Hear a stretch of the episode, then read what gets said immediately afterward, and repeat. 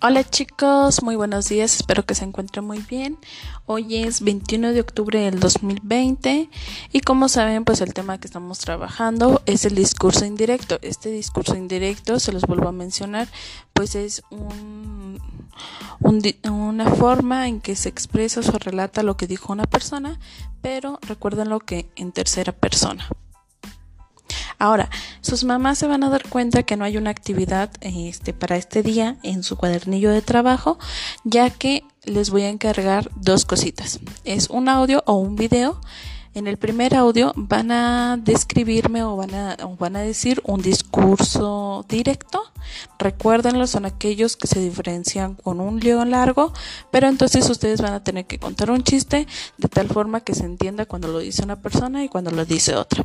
En el segundo audio eh, o video me van a contar un un discurso de forma indirecta. ¿Sale chicos? Esa es la actividad para hoy y terminamos con esta forma.